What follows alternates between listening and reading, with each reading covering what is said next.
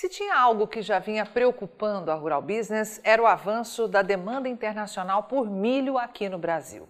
E hoje, uma novidade chegou para deixar todo o mercado, em especial os consumidores, de antena ligada. Está liberada a exportação de milho para a China.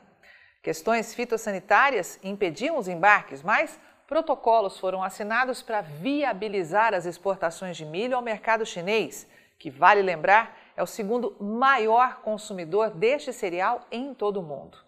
Os embarques não vão acontecer imediatamente, mas a Rural Business lembra que a China vem trabalhando há anos para reduzir a sua dependência dos Estados Unidos, em especial depois de ter sido encurralada pelo então presidente Donald Trump em 2018 e ficar por quase dois anos sem um dos seus maiores fornecedores de alimento.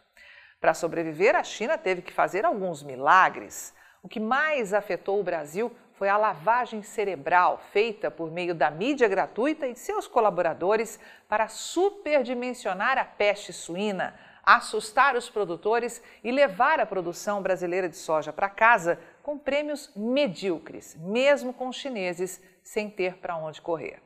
Agora o mercado pode ser novamente ameaçado. E por isso a Rural Business vai dedicar uma análise inteira a este assunto a fim de mostrar com exclusividade a seus assinantes o que este acordo de exportação de milho aqui do Brasil para o gigante mercado chinês pode provocar de mudanças ou não no mercado e nos preços do milho daqui para frente. Fique alerta.